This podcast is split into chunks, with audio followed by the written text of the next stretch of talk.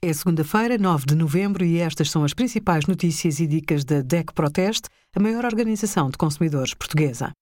Hoje, em DEC.proteste.pt, sugerimos as regras em vigor para prevenir o agravamento da pandemia, os passos necessários para pedir apoio judiciário à Segurança Social e as vantagens que negociamos para si no portal Mais Mobilidade. O teletrabalho voltou a ser obrigatório em 121 conselhos de risco, sempre que as funções do trabalhador o permitam. Aproveitamos para relembrar as regras e direitos. Quem trabalha a partir de casa tem direito aos tempos de descanso e repouso. O empregador deve continuar a fornecer formação e instrumentos de trabalho, como o computador. Em princípio, deve manter-se o pagamento do subsídio de alimentação.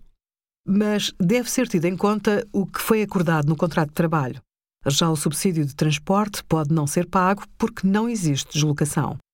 Obrigada por acompanhar a DEC Proteste a contribuir para consumidores mais informados, participativos e exigentes. Visite o nosso site em deco.proteste.pt.